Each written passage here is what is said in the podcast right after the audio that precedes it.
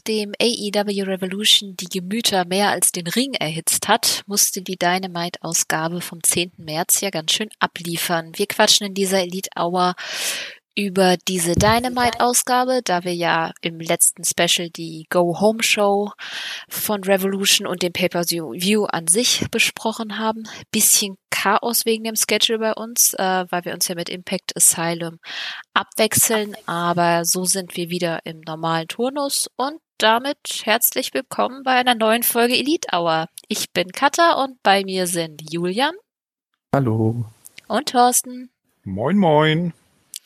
Wie habt ihr denn die Zeit zwischen Pay-per-View und Dynamite erlebt? Also ich hatte ehrlich gesagt keinen Bock mehr auf Twitter, dieses Rumgebäsche und Gelästere, aber auch bei den Newsseiten insgesamt Internet. Ich hatte einfach kein, keine Lust mehr auf Internet. Ja, es war ja äh, auch ziemlich armselig, wie das so ausgesehen hat. Ne? Aber ich finde, um ein bisschen vorzugreifen, sie haben das Beste draus gemacht. Sagen wir, diesen Shitstorm, den es ja gab danach, der ging eigentlich, eigentlich nur bis Montag. Ähm, also bis Montagabend oder so. Also einen Tag im Endeffekt. Danach ging es eigentlich, weil dann haben sich ja die meisten dann schon wieder gefreut, wie man das dann ab also covern kann bei dieser Dynamite, was denn jetzt Moxley und Eddie Kingston machen, was Kenny macht. Also das, da hat man sich ja dann eher drauf gefreut, was, oder man war gespannt, was sie daraus machen. Und ich ja auch. Also ich habe da jetzt nicht so den Shitstorm so krass erlebt, muss ich sagen. Ich fand es eigentlich noch im Rahmen. Die haben einfach drauf gewartet, dass AEW mal ein bisschen schockt, ne? Ja, ein paar Leute und ein paar Newsseiten. Das war so, äh, hat AEW jetzt seinen schlechtesten Pay-per-View äh, abgeliefert, hat irgendjemand Im Gegenteil, es Im war Gegenteil, der, ja. es war der best ge äh, gekaufte Pay-per-View außerhalb vom WWE der letzten 23 Jahre. Ja, deswegen. Finde ich total komisch irgendwie, anstatt dann einfach mal abzuwarten, weil bis jetzt war doch immer, wenn irgendwas schief ging und man streitet sich ja immer noch, ob schief gegangen ist oder geplant. Das so richtig rausgerückt sind sie damit ja auch nicht. Ähm, ja, dementsprechend fand ich das echt komisch. Naja, gut. Reden wir gleich im Laufe der Sendung noch drüber. Ich äh, habe natürlich wieder Dark gesehen. Hattet ihr da mal reingeschaut? Du kennst uns. Ähm, ich glaube, war das diese, nee, diese Woche oder, nee, ich glaube letzte Woche war das mit dem äh, QT gegen Fuego Match, ne? Genau. Das war letzte Woche, okay, dann habe ich diese Woche nicht gesehen. Bin mal gespannt heute Nacht, wenn dann das erstmal Dark Elevation kommt. Nee, aber das mit war doch die letzte Folge, oder? Mit QT. Keine Ahnung. Danach gab es doch gar keine Dark mehr.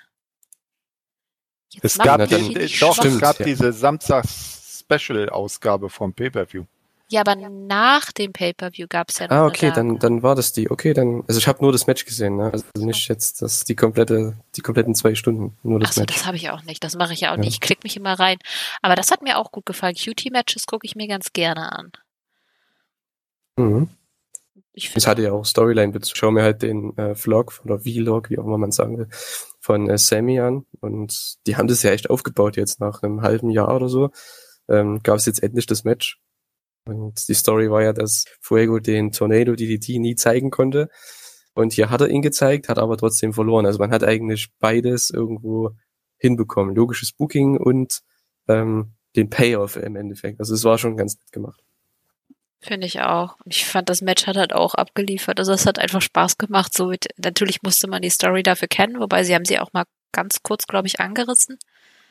Oder hatten sie ein Video vorher gezeigt? Ich weiß das schon gar nicht mehr. Ich glaube nur Excalibur hat es mal Oder erwähnt. Ja. Hm. Oder die Woche vor war irgendwas. Irgendwo hatte ich nochmal eine Zusammenfassung gesehen. Das kann aber auch auf YouTube gewesen sein. Aber das fand ich auf jeden Fall auch echt cool. Ich hatte mich dann nur nochmal, also ich klicke mich manchmal einfach so ein bisschen durch die Matches durch und gucke, ob ich irgendwo zufällig hängen bleibe. Und da habe ich jemanden entdeckt und zwar erinnert ihr noch euch an diese Grinse Frau von MGFs Kampagne? Ja, die so aussieht wie Anke Engelke. Genau. ja. Die hat gerasselt. Wie, wie, wie hieß sie noch? Sa also hier hieß jetzt oder so? Savannah Thorne. Oh. Mhm. Also die noch, war noch eine Savannah. Ach nee, die andere heißt ja Shanna. Shanna, Savannah. ich komme durcheinander. Auf jeden Fall sah die gar nicht schlecht aus. Die hat ähm, Der, der, der, der ging Diamante gerestet. Das ging eigentlich, war nur, keine Ahnung, war super kurz. Zwei, drei Minütchen oder so. Auf jeden. Fall bin ich da hängen geblieben, weil ich sie, ähm, äh, weil ich sie wiedererkannt habe. Aber. Hat, hat sie immer noch so natürlich gelächelt? Nein, es sah besser aus. ich habe sie auch nur durch Zufall erkannt. Also das beim Klicken dann und dann, ja, habe ich hinterher nochmal nachgelesen, dass sie das tatsächlich ist. Fand ich ganz cool. Das war das Match vor dem Cutie äh, und Fuego-Match, falls es irgendjemand sehen will und die Dame vermisst hat. und das Main ja, habe ich mir. Hm? Äh, zwischenzeitlich war sie auch schon mal wieder bei Dynamite so im, im Anführungsstrichen Publikum. Da stand sie auch mal mit zwischen. ist sie doch immer dabei, ne? Keine Ahnung. Normal ist mir in dem Moment nur zufällig aufgefallen, sonst achte ich da eigentlich nicht wirklich drauf, wer da so alles steht. Ich auch nicht. Ich sehe nur die üblichen Verdächtigen immer. Die fallen mir natürlich auf, aber auf die anderen achte ich ehrlich gesagt auch nicht so. Ja gut, ja, aber das alles ein. Hm? Entschuldigung, nee, sag du. Ich würde nur sagen, das einzige Spannende eigentlich noch war das Main Event. Äh, Santana Ortiz gegen Sunny Kiss und Joey Janella. Das war ein echt gutes Match eigentlich. Könnte man so, wenn es eine Story hätte, auch bei Dynamite zeigen. Aber boah, was mich bei Janella immer so aufregt, dass er dann öfters mal so richtig botcht oder so richtig Moves so richtig scheiße macht. Das finde ich, das finde ich echt schade. Also, ich weiß nicht, ob es bei ihm an der Konzentration liegt oder so, aber manchmal verkackt er es einfach sehr auffällig. Na gut. So, was wolltest du noch sagen? Äh, nee, eigentlich äh, zu der Sache davor mit äh, die üblichen Verdächtigen also. und die lautesten, das sind ja immer die Gebrüder Gunn. Ja. Du meinst Vater und Sohn. Nee, ja, in letzter Zeit ist Papa ja eher nicht mehr dabei. Der war ja vorher immer dabei. War der echt schon so lange nicht mehr dabei? Ich bin Nur total aufmerksam, was das. Publikum angeht. Genau. Dann starten wir doch lieber in die Sendung. Ja, außer ihr habt vorher noch irgendwelche Anmeldungen, irgendwas, was vorher noch gelaufen ist, war eigentlich nicht. Wir haben ja dann alle auf die Show gewartet die dann auch pünktlich kam. Und das erste Match war ja Ray Phoenix gegen Matt Jackson. Das durfte Ray Phoenix auch gewinnen und war stolze 15 Minuten lang. Ich ähm, war sehr überrascht. Wir haben Matt Jackson extremst lange nicht mehr in einem Einzel gesehen und auch nicht, nicht sehr oft. Dementsprechend war ich da sehr neugierig und ich fand es wirklich, wirklich gut. Hatte ich so nicht erwartet, außer natürlich Ray Phoenix, weil Ray Phoenix ist ein Wrestling-Gott. Entschuldigung. Erzähl, erzähl das mal Sammy nicht. Ach nee, der ist ja nur ein Spanish-Gott. Eben. Wie fandet ihr das denn? Hm, ja, äh, von den beiden in der Form zu erwarten war solide äh, und ein schöner Aufbau hin dann irgendwann zum Titelmatch, ne? Ja, also ich fand ganz ehrlich, also ich habe mir jetzt nicht das krasse High-Flying-Spektakel erwartet, wie jetzt gegen Nick Jackson. Das gab es ja schon mal bei Dynamite. Ähm, das war natürlich noch mal auf einem anderen Level, was Athletik angeht. Aber das hat man hier auch gar nicht versucht. Man hat ja wirklich versucht, hier ein, ich sag mal, eher Oldschool Wrestling-Match äh, auf die Beine zu stellen, dass man halt den Rücken von Phoenix bearbeitet hat. Und ähm, Matt Jackson hat es ja auch ganz gut gemacht, hat ja auch ein bisschen mehr in Richtung Heel agiert, war ja auch richtig so. Ähm, es gab halt super Dives, ne? Also das war halt schon cool äh, von Ray Phoenix, der ja richtig steil gegangen ist am Anfang schon. Und ähm, ich fand's super. Und ich habe natürlich noch mehr Bock auf das Tag Team Match. Also das haben sie echt geschafft hier, dass ich dann noch mehr Bock hab, wenn die jetzt in zwei Wochen oder wann auch immer dann endlich mal aufeinandertreten. Das wird schon cool. Denke ich auch. Also ich erinnere mich tatsächlich gar nicht mehr so gut an das äh, Nick Jackson und Phoenix Match. Ich weiß nur noch, dass es mir sehr gut gefallen hat, aber das war auf jeden Fall auch in einem Bereich, den ich sehr, sehr gut fand. Es hat mir auf jeden Fall Spaß gemacht, zuzuschauen. Und ja, ich habe jetzt auch mehr Bock auf das, äh, das Titelverteidigungsmatch, wann auch immer. Die haben ja noch nicht angekündigt, wann das kommt, oder habe ich das verpasst? Nee, haben sie noch nicht. Wahrscheinlich irgendein äh, Dynamite Special, weil ich glaube nicht, dass sie das noch bis zum nächsten Pay-Per-View bis äh, Double or Nothing ziehen. Nee, nee so da hat man ja auch in der Crowd ähm, Kazarian und Daniels gezeigt. Ich denke, die sind ja auch äh, die Nummer eins Herausforderer. Ich denke, mit der Story, die, die, die sie auch haben, dass sie beim nächsten Match, was sie verlieren, eben nicht mehr zusammen sind, könnte ich mir vorstellen, dass man da das Richtung Pay-Per-View macht, die beiden. Ah, Weil ich bin wieder da. Story. Hört ihr mich? Ups. Ja. Ja, bei mir war, okay. hat kurz einer auf der Leitung gestanden, Entschuldigung. Du hast dich gerade erschrocken, das ist aber ja, so laut. okay. Ähm, ja, wo war ich? Ähm, also ich denke, dass man mit SCU beim Pay-Per-View geht, weil da hat man echt eine coole Story und das hätte auch auf jeden Fall was. Ja. Weil das hätte auch, wäre eine Pay-Per-View-würdige Ansetzung, allein mit dieser Geschichte, dass sie müssen halt gewinnen, damit sie eben im Team bleiben. Und ich finde, das passt eigentlich ganz gut. Auf jeden Fall. Also ich glaube auch, dass das eine Storyline ist auch dabei, dass sie dann die ersten Champions waren und so. Ich glaube schon, dass das dann was gibt. Gut. Ja, nach dem Match kamen dann noch Peck und Nick raus und es gab halt einen und halt um nochmal darauf aufmerksam zu machen, denke ich mal. Viel war das jetzt aber nicht. War ein schöner Hinweis, dass die Story da jetzt weitergeht, aber naja, das Übliche halt. Kommen wir zu einem wichtigeren Segment. das, auf das sich, glaube ich, jeder gefreut hat und ich glaube, das, was auch den meisten am besten von der Show mitgefallen hat. Das waren Eddie Kingston und John Moxley auf einer Couch vor einem Tischfeuer Finde ich sehr interessantes Setting. Beide Gläser in der Hand. Nee, Mox hatte, glaube ich, keins in der Hand, oder? Nö, der lümmelte irgendwie nur auf dem Sofa rum. Ja, aber Eddie hat ein Glas in der Hand. Und äh, Eddie versuchte zu erklären, warum er von dieser nicht ganz so voluminösen Explosion so ohnmächtig geworden ist oder was auch immer. Ähm, er meint, es wäre eine Panikattacke gewesen, weil er mal festgenommen war, wurde und ins Gefängnis geschickt wurde. Man könnte ja über ihn lachen, aber das sei halt eben seine Wahrheit und er, dann könnte man sagen, dass er quasi ein Coward ist, ist er aber nicht. Ist ja egal. Und dann äh, meldete sich Moxley und machte sich dann halt auch über diese Explosion oder diese Bombe lustig, die AEW gekauft hat und ja, er gestand dann halt ein, dass er der schlechtere Mann in dem Match gewesen ist, aber eben diese Explosion halt ein bisschen peinlich war. Das fand ich ganz interessant. Und meinte dann auch, ähm, wenn er eine größere Waffe hätte, dann sollte er sie doch eher benutzen. Äh, war, war das in dem Segment, wo Mox dann angemerkt hat, vielleicht hat ja Impact die Bombe gebaut? Stimmt, das hatten die auch noch oder zumindest mit den Goat Brothers zusammen. ja.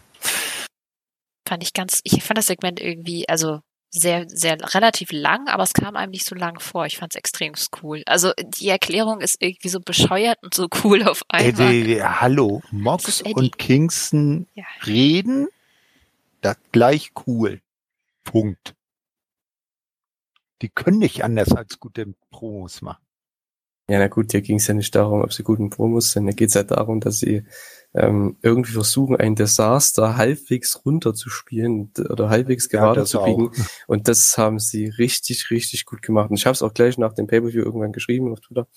Ähm, die einzigen, die das hätten machen können und die dazu in, in, der Lage sind, sind Moxley und Eddie Kingston. Und wie man später am Abend noch gesehen hat, ähm, Kenny und Don Callis haben es auch echt gut hinbekommen. Ähm, also allein diese vier, die haben das echt richtig stark gemacht, wie man da noch irgendwie sich, soll ich sagen, Interesse quasi dafür entwickeln konnte, ähm, wie das jetzt weitergeht alles und wie die Story weitergeht. Das ist eigentlich echt cool. Ne? Und hier, das, wie du schon gesagt hast gerade, ich meine, das Setting war auch ganz nett. Ähm, und wie Eddie Kingston das erklärt hat. Also ich fand es ganz nett. Es war halt ähm, auch das mit, dass man das auf Impact schiebt und deren Geld oder was es da war, ähm, dass sie halt kein Geld haben, keine Ahnung.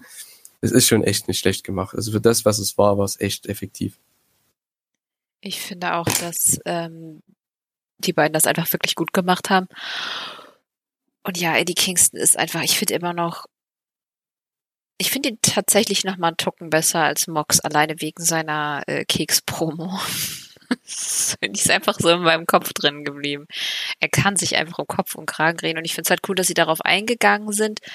Natürlich auch ein bisschen, auch ein Tucken natürlich ins Lächerliche gezogen haben, aber vor allem, und das finde ich interessant, weiter neugierig gemacht haben auf das, was jetzt kommt. Weil wer freut sich denn bitte schön nicht auf die Zusammenarbeit zwischen Moxley und Kingston? Ich kann mir niemanden vorstellen, der sagt, ach, die beiden zusammen, das wird langweilig.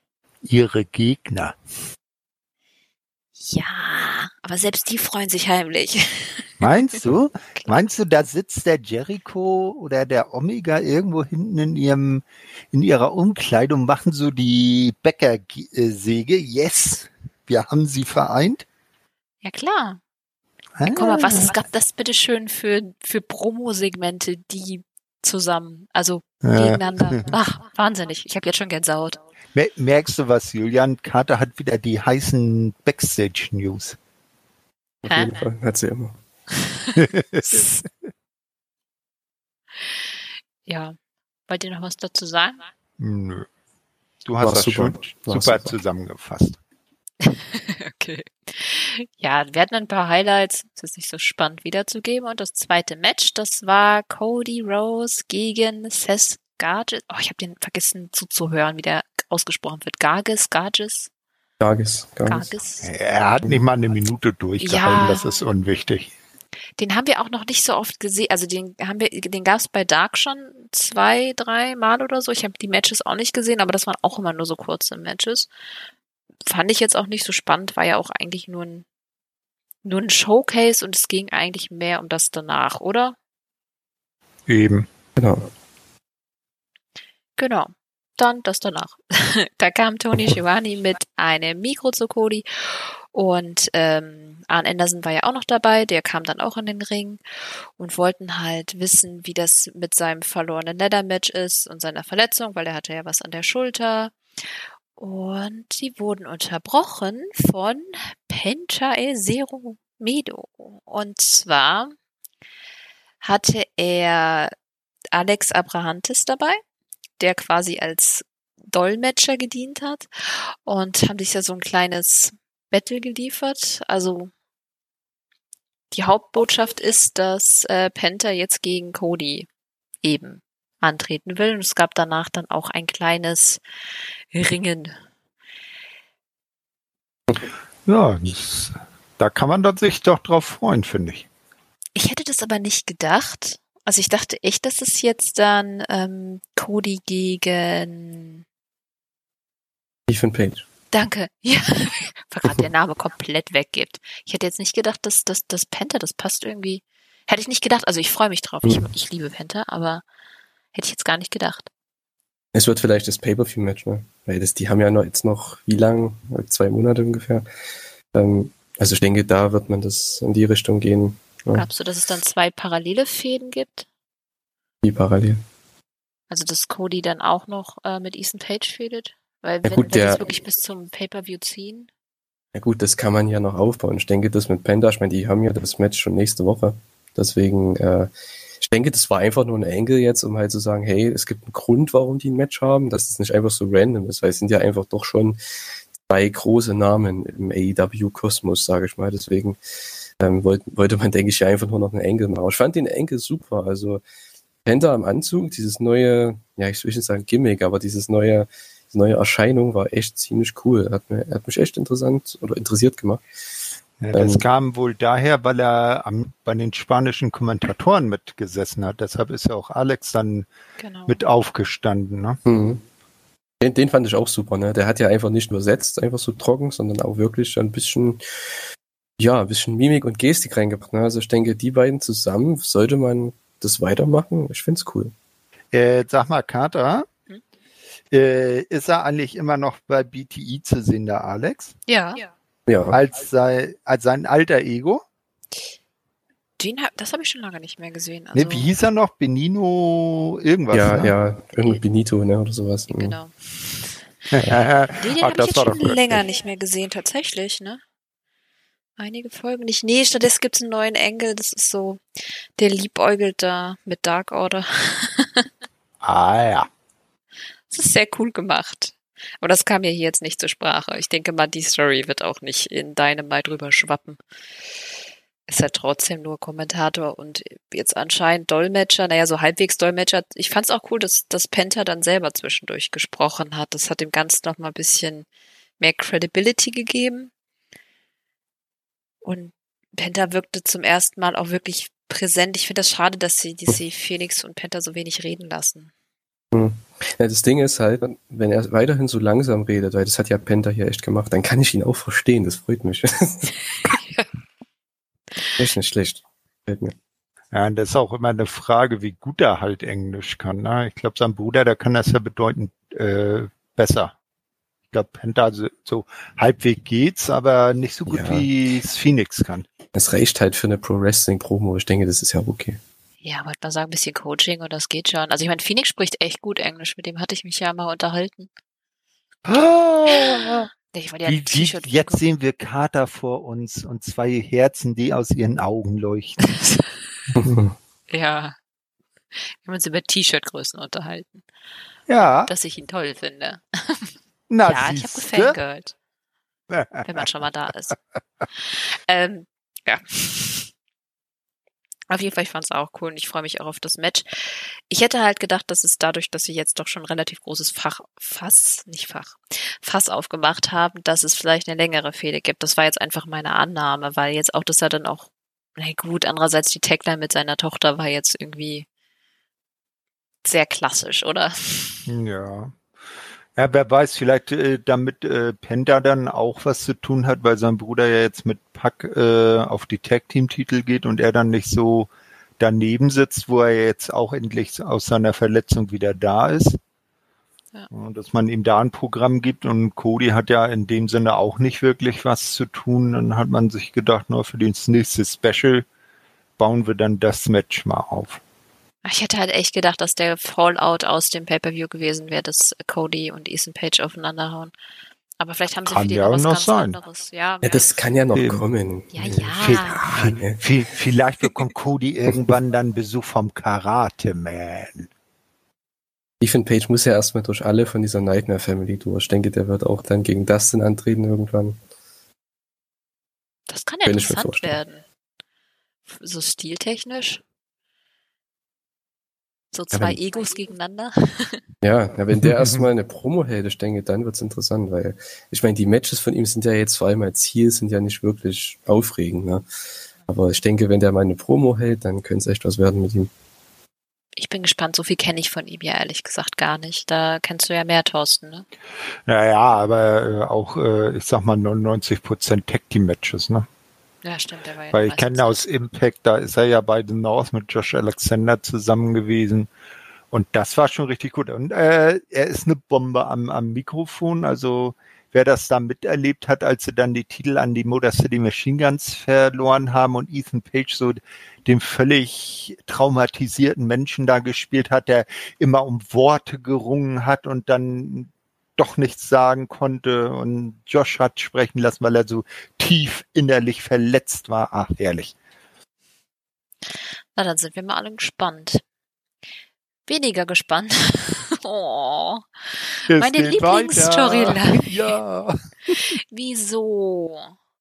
Also, hinterher haben wir ja dann, vor allem in der Spielhalle haben wir dann äh, Chuck Taylor und Orange Cassidy gesehen und die haben eigentlich nochmal um ein zweites Match gege äh, gebeten gegen Miro und Kip Sabian und wenn äh, Sabian und Miro gewinnen, dann ist Chucky irgendwie sein Butler für immer. Aber so, die und- hm? Ja, irgendwas mit, dass die Automaten im Ring aufgestellt werden. Nee, um den Ring Um herum. den Ring, ja schön. Das macht's nicht besser. Nicht wirklich. Es, oh, kann, kann das nicht enden? Das ist doch wie so, wirklich wie so ein nicht enden wollender Albtraum. Das musst du Tony Khan fragen. Naja, ich hoffe mal, die machen das einzig Richtige, geben Orange und Chuck ihren Sieg zurück und Miro zerstört einfach alle danach. Ich meine, das ne, wäre das einzig Richtige. Der haut dann halt Kipp durch diese Spielautomaten da, keine Ahnung. Ja, bitte. Ja, der, der, ja, Miro, der guckt ja, wenn, wenn Kip mal versehentlich ihn irgendwie closelined oder äh, äh, Penelope auf ihn fällt, da guckt er ja immer ziemlich sparsam und dann denkt man, gleich, gleich ist er soweit, gleich haut der Kip aus den Schuhen. Ich hätte halt echt gerne, dass Miro erstmal als Heal so richtig allen zeigt, wie es geht, weil das kann er halt, das wissen wir, das haben wir oft genug gesehen, dass er sich erstmal dann Narben macht, dass wir alle vergessen können, dass er in dieser furchtbaren Fehde seit ungefähr zwei Milliarden Jahren festhält. Und dann ist mir egal, was danach passiert, dann passt das schon. Und bei Kim vielleicht ein Turn zum Babyface, weil in seiner jetzigen Rolle ist er einfach nur, weiß ich nicht, finde ich ihn sogar auf Dark nervig. Er ist halt ein Geek, ne? Das ist halt das. Ja, aber das ist ja nicht schlimm. Ja, das ist nicht schlimm, aber es ist halt, er hat halt keine Kredibilität, deswegen zieht es halt auch Miro runter, ne, die ganze Zeit.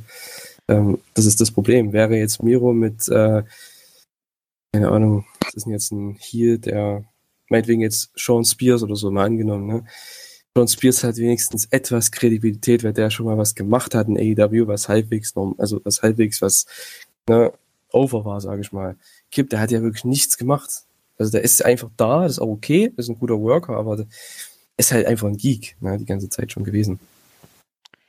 Ja, es ist halt außerhalb, also im englischen Wrestling war er halt jemand, aber wenn man in einer, Pro in einer neuen Promotion anfängt, dann fängt man halt von vorne an und das haben sie irgendwie nie geschafft. Sie haben ihn nie aufgebaut wie ein Darby, ein MJF und so weiter und dabei hätten sie das machen können. Wrestlerisch hat das ja schon drauf und ich finde auch oder fand früher seine Promos auch wirklich gut. Ich fand, ich kenne ihn halt hauptsächlich als Babyface. Ding ist halt, man kann halt nicht jeden pushen, das ist halt immer so die Sache, ne? Ja, aber ein bisschen Charakter geben, mehr als ich ja, das stimmt toll. Schon. Ja, der, also die Storyline hätte man von Anfang an auch bestimmt äh, interessanter aufbauen können. Finde ich. Ja. Man hätte einfach das Tag Team Match viel früher bringen müssen. Ja. Schon im November oder so. Nicht erst im Februar oder wann das jetzt war, im März. Naja. Na gut. Spannendere Themen. Danach kam. Oh. Nicht?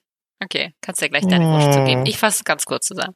Äh, Sting kam ja dann raus, wurde von äh, Tony Schiavone interviewt. Dann sagte Sting eigentlich nur, dass Darby seinen eigenen Körper aufs Spiel setzt und er ganz, ganz gefährlicher sei. Dass die beiden zusammen halt natürlich so den Sieg errungen haben. Viel mehr kam da nicht rüber. Und dann kamen Lance Archer und Jake Roberts, unterbrachen das Interview. Archer brauche keinen, was hat er gesagt, das Leather-Match hätte er nicht gebraucht, er sei Face der Company und ja, im Prinzip wird da jetzt was aufgebaut anscheinend. Hm. Interessant. Also ich muss echt sagen, ähm, das hätte ich nie und nimmer gedacht. ich auch nicht. Dass man jetzt mit äh, Lance Archer geht. Also das ist vor allem im Singles-Match. Ne? Ich meine, im Tag-Team-Match, da kann man Sachen kaschieren und alles, das ist ja okay. Und Sting sah ja auch super aus die letzten Wochen. Nur dass man das jetzt mit Archer macht, boah. Ja, ich weiß nicht. Also da hm, ist eine schwierige Sache. Zum Beispiel jetzt mit jemandem wie MJF, das wäre interessant gewesen, sage ich mal. Weil der ist halt jung, der kann davon echt profitieren. Lance Archer, ich weiß nicht, was der davon profitieren kann. Das ist so mein Problem damit. Aber an sich, ich bin erstmal interessiert, man muss ja erstmal abwarten, ne? ähm, ob man das beim Pay-Per-View bringt oder halt jetzt schon die nächsten Wochen mal sehen. Hm, ja, also äh, ich weiß nicht, schon wieder das Ding im Ring, ähm, also Interview, Interview jede Woche gefühlt. Irgendwie wird es auch langsam langweilig, finde ich. Es ist halt immer ich weiß das auch Gleiche. Nicht, ja, und ich weiß auch nicht, ob ich ihn dann unbedingt gegen Lance Archer sehen muss, so wie ihr gesagt habt. Ein anderer Gegner wäre da vielleicht interessanter gewesen. Nee, gegen Lance Archer finde ich ehrlich gesagt schon interessant. Alleine, man kann es immer nur betonen, Lance Archers G1, man hat gesehen, dass der selbst aus Fahlen wirklich gutes Match rausholen kann. Und ich glaube auch, dass der Stings Schwächen, die er jetzt normal dank Alter und nicht dank Nicht-Können hat, ähm, kann der wahrscheinlich auch nicht schlecht kaschieren. Und wenn sie ein gutes Match haben, warum nicht? Ich habe halt kein Problem mit dem Singles-Match oder so. Das ist halt, nur, was bringt es jetzt Lance Archer? Das ist halt so die Sache. Ja, der verliert Sting, ja echt okay. alles. Weil das bringt ihm an sich nichts. Weil wenn er gewinnt gegen Sting, okay, toll, er hat einen 62-Jährigen geschlagen. So, ne? Das ist halt jetzt, der jetzt hatte. Ich meine, das ist für mich jetzt kein Sieg, den man ihm jetzt hoch anrechnen könnte, weil er ist ja auch irgendwo ein Heal. Das heißt, wenn er jetzt gegen Sting gewinnt, der wird, wenn er um den Titel antritt, verlieren. Deswegen, für mich sieht es, ist es einfach kein äh, Ding. Wenn, jetzt, wenn man das jetzt gegen MJF machen würde, okay, der könnte daraus dann ne, vielleicht was anderes draus machen, man weiß es halt nicht. Aber gut, sollen sie machen. Ich warte erstmal ab. Ja, es kommt halt wirklich drauf an, wie sie es drehen. Wenn sie jetzt coole Videopackages machen, Sting weiter aufbauen, sagen ihm, dass er eine Legende ist, dann wäre ja ein Sieg über Sting schon etwas. Und Archer braucht einfach was. Ich meine, das meiste, was, was er anfängt, verliert er. So richtig on top ist er nicht. Und vielleicht nee, wollen sie ihm damit einen Push geben. Gäbe es dann nicht andere Gegner, die da sinnvoller wären, um einen Push zu erhalten? Die sind aber alle schon größer, also die haben mehr, wie du vorhin schön sagtest, Kredibilität im anderen Zusammenhang. Archer ist, wir wissen, dass Archer badass ist. Er sieht badass aus und das glaubt man ihm auch, aber wenn du dir anguckst, gegen wen er schon alles so verloren hat, dann hat er das halt noch nicht so wirklich gezeigt. Ja, vielleicht wäre es dann ein wirklich großer Name, den er dann mal besiegt. Vielleicht wäre das genau der Tick, den, der, der, ich sag mal, der Zünder, der seine Karriere wieder Speed gibt. Ja, aber das, das Ding ist halt, man hat äh, jetzt Kenny als Champion. Der wird nicht gegen Kenny antreten. Der wird nach dem Sieg eventuell gegen Darby. Gut, das könnte ich mir vorstellen, aber ich sehe auch nicht, dass Archer Darby besiegen sollte um den Titel. Äh, das macht für mich keinen Sinn. Weil, na, was bringt es Archer jetzt, dass er den Titel hält? Das ist für mich, entweder Darby gewinnt ihn da wieder zurück. Weil, ja, brauchst ja irgendwie, für mich ist immer noch Ricky Starks der nächste Gegner für Darby, ähm, beim Pay-Per-View. Also, ich weiß nicht, was man da jetzt macht. Oder Scorpio Sky, das könnte ich mir auch vorstellen. Ich ja, sehe halt kein, kein, kein, äh, wie sagt man, ein ähm, Mehrwert daraus. dass er gewinnt ja. jetzt gegen Sting. Ja, ja, schwierig, er ist halt auf diesem Abstellgleis und kommt da irgendwie nicht von weg. Das ist eigentlich wirklich traurig. Eigentlich würde ich ihn fast schon lieber wieder bei New Japan sehen, weil er bei AEW halt so viel Wasser tritt. Ach, wart mal noch ein paar Wochen. Ich glaube, der Vertrag von Davy Boy Smith Jr. bei MLW ist ja ausgelaufen. Vielleicht sehen wir ja bald die Killer Elite Squad bei AEW. Wenn ich zur WWE? Weiß ich nicht. Ist ich glaube schon. Ich glaube schon, ja. Ja, ich meine. Habe ich gefühlt, also zumindest gelesen. Äh, irgendwo stand Stimmt. bestimmt auch, dass Christian, Christian jetzt bei WWE eine schöne großen letzten Push bekommt. Letzten Run. Kann ja mal jemand nebenbei googeln, vielleicht finden wir das noch raus. ich ich, ich werde mich mal drum kümmern. Supi. ähm, ja, ich denke mal, darüber habe ich jetzt auch einfach genug geredet. Dann hatten wir noch ein kurzes Segment mit Cutie Marshall, äh, der von Dasha interviewt wurde und gefragt wurde, warum er das denn ähm, im Ring zurückgelassen hat bei Revolution. Da war ja dieses Tag-Team äh, und Cutie hat das quasi einfach abgewiegelt, ist gar nicht darauf eingegangen und hat gesagt, es geht jetzt um seinen Schüler Lee Johnson und er solle halt Ethan Page besiegen, was er dann äh, leider nicht getan hat. Aber das Match fand ich gut. Das hat Spaß gemacht. Ich mag Lee Johnson sowieso. Ich fand den bei Dark schon immer gut. Ich bin sehr froh, dass er dabei ist. Und Ethan Page ja, hat auch gezeigt, dass er es drauf hat, wobei wir jetzt halt echt noch nicht so viel gesehen haben. Was sagt ihr dazu? Hm. Das Ding ist halt, ich, was, also mein Problem mit dem Match war, man versucht ja zwei Leute gleichzeitig irgendwie zu elevaten. Also, ne? Das ist halt blöd oder zu showcasen, je nachdem, wie man sagen will. Ich finde Page sein erstes Match bei Dynamite, er sollte gewinnen, ist auch richtig. Ähm, aber gerade die Johnson hat ja jetzt diese Storyline mit QT und da versucht man ja was zu machen. Das heißt, man weiß gar nicht, auf was man sich jetzt konzentrieren soll. Na, eher auf den, auf diese, auf die Neuerscheinung Ethan Page, was kann der, was macht er so? Oder jetzt, okay, QT, Dustin und Lee Johnson, diese ganze Sache, finde ich ein bisschen schwierig hier. Ich fand es solide, das Match. Ähm, ja, ich bin gespannt, was man da jetzt macht. Ich denke, QT jetzt hier, das ist schon ganz cool, weil davon kann halt Lee Johnson profitieren. Und was jetzt Ethan Page dadurch profitiert hat, keine Ahnung, eigentlich gar nichts. Hat halt gewonnen, okay, aber ja. Ja, für, für seine Bilanz ja, nach der Niederlage mhm. im ersten Match bei AEW hat er jetzt eine ausgeglichene Bilanz. Ich finde es gar nicht schlecht, ehrlich gesagt, weil man hat ihn jetzt gesehen. Man war ein bisschen abgelenkt von der Storyline mit Johnson und Cutie. Um das nochmal kurz anzumelden, Cutie ist hinterher ja einfach abgehauen, obwohl Ethan Page weiter auf Johnson eingeprügelt hat, war dem dann wurscht und dann hat Dustin Rhodes ihn dann, also äh, die Johnson dann gerettet. Dadurch war es quasi, das war eine Storyline, die nichts mit ihm zu tun hatte, aber er wurde halt geshowcased, wie du gesagt hast. Das fand ich gar nicht doof, weil er hat nun mal gerade keine Storyline und vielleicht geht's dann nächste oder übernächste Woche für ihn los. Nur er ist jetzt neu dabei, sie müssen ihn schon zeigen. Hätten sie ihn jetzt in dieser Show nicht gezeigt, hätte das auch schon wieder doof ausgesehen, finde ich. Hm, das stimmt wohl, ne? Ja, mal gucken, wo sie mit Mr. Johnson hinwollen, weil ich glaube, QT wird dann wohl eher gegen ähm, Dustin gehen weil die beiden waren ja ein Tag-Team und das wäre wohl der erste sinnvollere Gegner, finde ich. Ja, ich denke, ja, aber ich denke, dass man erst über Lee Johnson geht, dass er ihn besiegen kann. Und dann geht's gegen Dustin. Und dann irgendwann kriegt halt Lee Johnson seinen Sieg zurück. Also denke ich mal, ne? Oder? Ja, down the road irgendwann später. Mhm. So Schüler übertrifft Meister.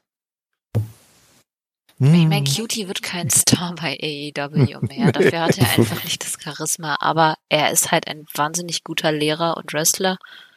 Und ich glaube, das Heal sein könnte ihm Ecken und Kanten geben, die er von sich aus einfach nicht mitbringt, weil er halt Toastbrot ist.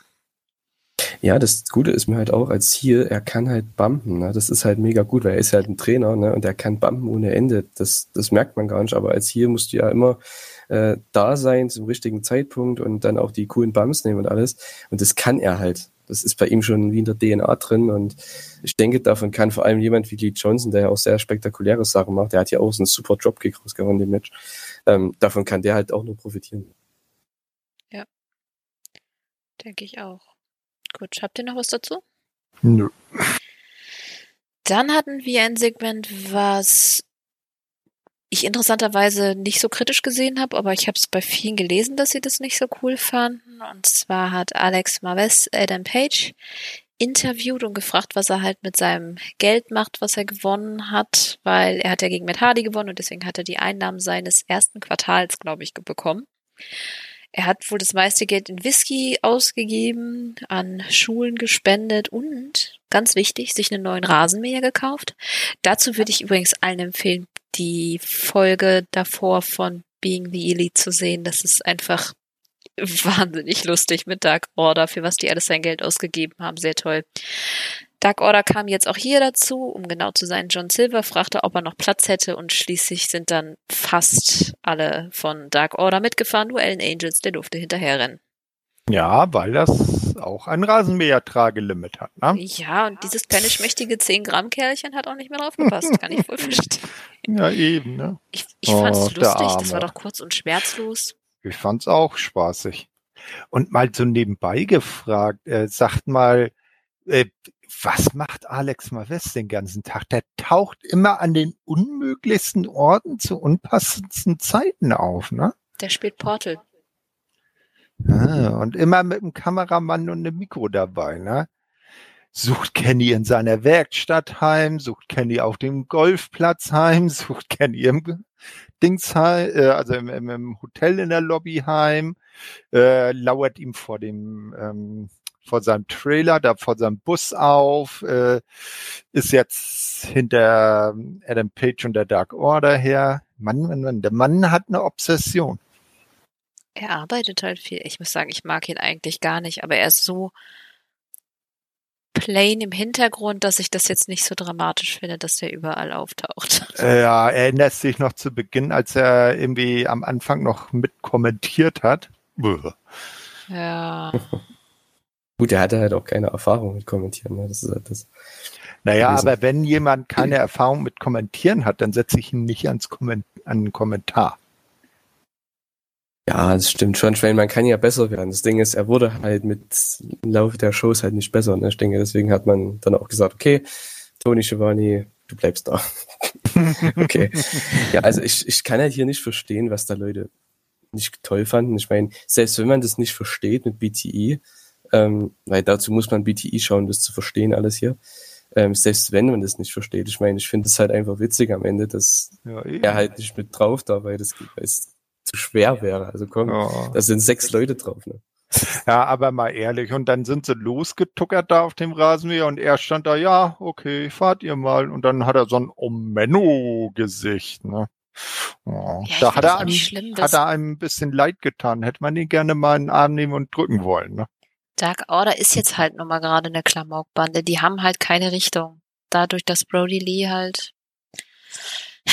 ja, haben sie halt erstmal keine Ausrichtung. Und dann finde ich das ganz cool, dass sie dann trotzdem gezeigt werden. Dann sind sie halt mehr, ja, Heels sind's auch nicht. Ich, ich, gerade kann man Dark Order einfach nicht einordnen. Einfach eine Comedy-Truppe. Ja, das sind halt so ein Babyfaces, weil es sind halt so wie, ich sag mal, stehen gebliebene ähm, ja, Mittelschüler so ungefähr, oder ne, also so Teenager halt, wie man bei, wie, wie man bei BTE aussieht. Ja, die haben ja immer solche Teenager-Skits. Das ist eigentlich ganz cool. Eben, dementsprechend finde ich es jetzt nicht so dramatisch. Es ist, es ist nicht die, wer, wem es nicht passt, wem es oder wem es nicht gefällt, dem gefällt es halt nicht, weil das sind ja immer nur fünf Minuten. Spult man halt weiter Ja. oder was auch immer.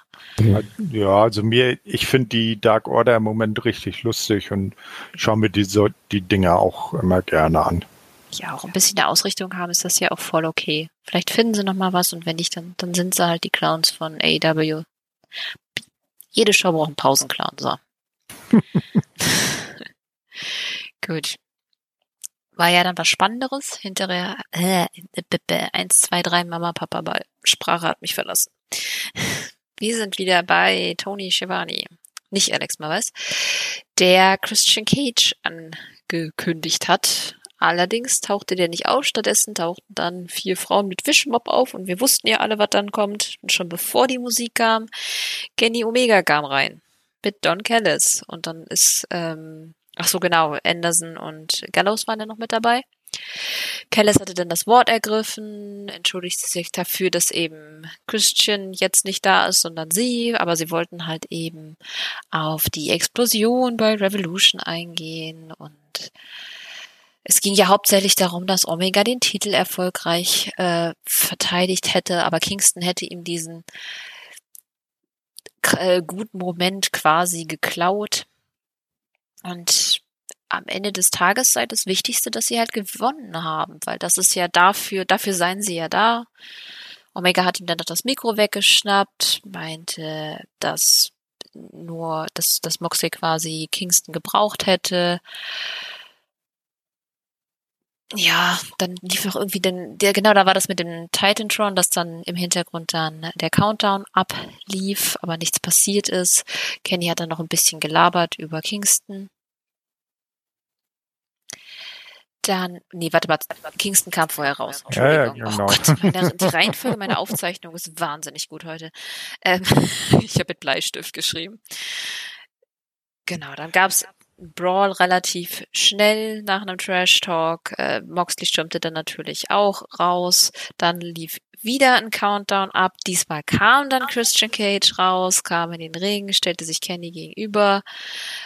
Kenny wollte, hat dann so getan, als würde ihm die Hand reichen wollen, aber Christian lehnte dann halt ab und starrte ihn mit seinem Christian-Blick an. Also ich meine, der Blick ist einfach Wahnsinn. Cage konnte dann kurz sein Unprettier gegen Kenny zeigen und äh, also Ja, nicht zeigen, er An- wollte ihn Ansatz. zeigen. Ja, den Ansatz. Don Callis hat ihn ja rechtzeitig mal wieder gerettet und die sind dann abgehauen und Cage stand dann mit dem AEW-Titelgürtel im Ring, was auch immer genau das zu bedeuten hat. Aber wir haben Christian Cage gesehen und wir haben vor allem Christian Cages unbezwingbaren Blick gesehen. Mhm. Ah, äh, der so äh, furchteinflößend ist, dass Kenny das Weite gesucht hat und sein Titelgürtel in Händen von Christian Cage zurückgelassen hat. Das muss wirklich was bedeuten, so ge- liebgewonnen, wie er doch den Titelgürtel hat. Ich habe ja schon am Anfang gedacht, als Kenny Tony Schiavone unterbrochen hat, okay, es gibt jetzt Christian Cage gegen Kenny. Äh, sehr interessant. Ähm, hätte ich nicht gedacht, dass man gleich mit Christian Cage äh, auf den World Title geht. Okay. Ähm, aber es ist ganz nett, ne? Ich denke, das, das wird auch sein Test sein, oder? Also kann er noch ein krankes Match zeigen? Das ist, glaube ich, der Test, den alle sehen wollen. Ne? Ja, aber ich glaube, der muss dann nach Ende April kommen. Ja, Ende April ist das, weil da ist ja dann erstmal etwas, was wir noch ganz zum Schluss der Sendung besprechen wollen. Und da ist Candy ja schon angekündigt. Ja, ich denke auch nicht, dass die Fehde jetzt direkt in einem Titelmatch endet. Ich denke mal, das wird eine ganze Weile dauern. Sie müssen ja Christian auch noch ein bisschen aufbauen, natürlich. Mhm. Das wäre doch ja, er perf Legende, perfekt für Double or Nothing, ne? Das weiß ich gar nicht mal. Hm. Könnte man machen. Wen hätte man halt sonst? Ne? Ich meine, Eddie Ja. Kingston und John Moxley hätte man noch. Ähm, Ja. Ist eigentlich eine ganz nette Sache. Ich fand es auch cool, wie man das hier gedreht hat. Die ganze Promo mit äh, Don Callis und Kenny. Also ich wollte einfach nur, dass Eddie und Mox rauskommen und denen einfach die Fresse polieren. Ne? Alter, das sind die gute Heels, ne? Ja, Ah. die haben so einen Scheiß gelabert. Ich kann Ja. mir auch gar nicht alles Ah. mitschreiben, weil das war einfach nur Lava, Rhabarber und einfach viel zu gut. Und du wolltest einfach nur, dass er die Fresse hält. Genau, und Kingston hat dann genau das Richtige gemacht, hat nicht provozieren lassen, oder nicht, nicht zu sehr provozieren lassen, hat ihn dann eine verpasst. Das war herrlich. Und dann kam Mox raus und es ist einfach cool. Ich meine, sowas ist einfach awesome. Ja, genau das ist Pro Wrestling für mich. Wenn du da einfach so einen Heal hast, der den anderen auf den Sack geht, du willst einfach, dass äh, Eddie Kingston beziehungsweise Mox, der die Babyfaces, dass die jetzt hier die neuen Freunde wieder oder wiedergekommen, wieder zusammengekommenen Freunde wieder, denen einfach sowas von eins reinhauen. So muss es sein.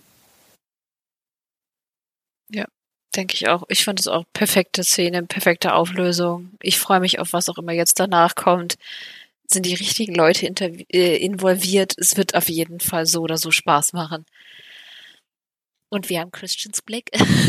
Entschuldigung, ich reite drauf rum. Ey, Christian, ähm, Edge und Undertaker war das erste, was ich jemals vom Wrestling im TV gesehen habe. Das ist so, die drei bleiben da einfach in meinem Herzen, egal was sie jemals tun. Ist ja auch in Ordnung. Und beide treten jetzt um die großen Titel an, ne? Ist schon cool. Ja, hätte man auch nicht gedacht. Gott, Mhm. 99 war das, wo ich die gesehen habe. Wir werden alt. Ach, bin schon alt, ich habe mich damit abgefunden. Gut. Aber gehen wir 99, ey. Da war ich noch nicht, war ich da schon auf der Welt? 99, wann hast du das gesehen? Welchen Monat? Oh, das, das weiß ich doch nicht mehr. Also vor April, wie gesagt, da war ich noch nicht mal auf der Welt, also das sieht man schon. 99, oh Wahnsinn. Gott, oh Gott. Äh, Ja, ja. Das war Mania Äh, 15. 15, ja. Das tolle Hell in a Cell Match Taker gegen Big Boss Man, wo er am Ende den Bossman aufgehängt hat. Uah. Müsste der Wrestling auch noch heimlich nachts sehen. Also, Wollen, wollen wir uns lieber über knuffigere Themen unterhalten? die Damen. Maki Ito! Ja. Ja! Das war so toll. Genau, als nächstes hatten wir ja dieses Six-Woman-Tag-Team-Match, wo ich immer so ein bisschen, wer die Vergangenheit von den Frauen in AEW verfolgt hat, weiß, dass das nicht immer gut geendet ist. In dem Fall war es einfach wahnsinnig toll. Alleine Maki Ito mit ihrem Entrance, die einfach weitergesungen hat, während es schon ein Brawl gab. Ich Naja, die. Performance muss ja erstmal zu Ende. Ja, natürlich. gebracht Und dann ne? hat sie, okay, das mit dem Mikro, naja, sie hat dann versucht, Hikaru Shida mit dem Mikro zu erschlagen. Das sah vielleicht ein bisschen so aus, als würde sie damit eher streicheln. Oder ich habe hab mal so Bub-Geräusche in meinem Kopf gehört. Bum. Bub, Bop. bub. Blum. Gut, aber das Match an sich war einfach cool. Weil, wer war involviert? Wir hatten, habe ich gar nicht gesagt, Hikaru Shida, Ryu Mizunami, San, Mizunami und Thunder Rosa auf der einen Seite gegen Britt Baker, Maki Ito und Nyla Rose. Letztere haben ja verloren, dadurch, dass Rose von Maki Ito gepinnt wurde. Nee, Umgekehrt. andersrum. Äh. Thunder Rosa, Rosa. hat Maki Ito Ja. gepinnt. Oh Gott, mein Kopf. Ich merke den wenigen Schlaf. Genau, nach einem Fire Thunder Driver. War nur acht Minuten, fand ich gut, weil Six Men oder six, sechs Leute im Ring halt immer so ein bisschen tendenziell chaotisch ist. Da finde ich das mal nicht schlimm, wenn das relativ fix vorbei ist. Jeder konnte ein bisschen was showcasen. Und wir haben potenziell einige Fäden, die da laufen könnten, was mich auch immer freut, weil die Frauen haben ja sonst immer eher so gar keine Fäde, sondern einfach nur irgendwelche Matches, die mit nichts was zu tun haben. Hm, Und jetzt soll ja demnächst, äh, geht ja jetzt auch Elevation los. Und so wie man hört, soll das ja, Dark Elevation soll ja auch für den ich nenne sie jetzt mal so Hauptroster, Hauptkader sein, dass da die Leute, die jetzt nicht primär bei Dynamite auftauchen, da auch ihre Zeit bekommen mit äh, Vorstellungsvideos, äh, Interviews und auch Matches.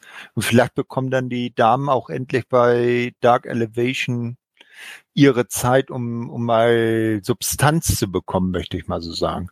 Ja, die Dark Matches, die es jetzt so gibt, die sind meistens relativ kurz. Naja, wie gesagt, aber das ist ja Dark. Dark bleibt ja Dark. Und ja, Dark ja, Elevation ja. soll ja was Neues sein.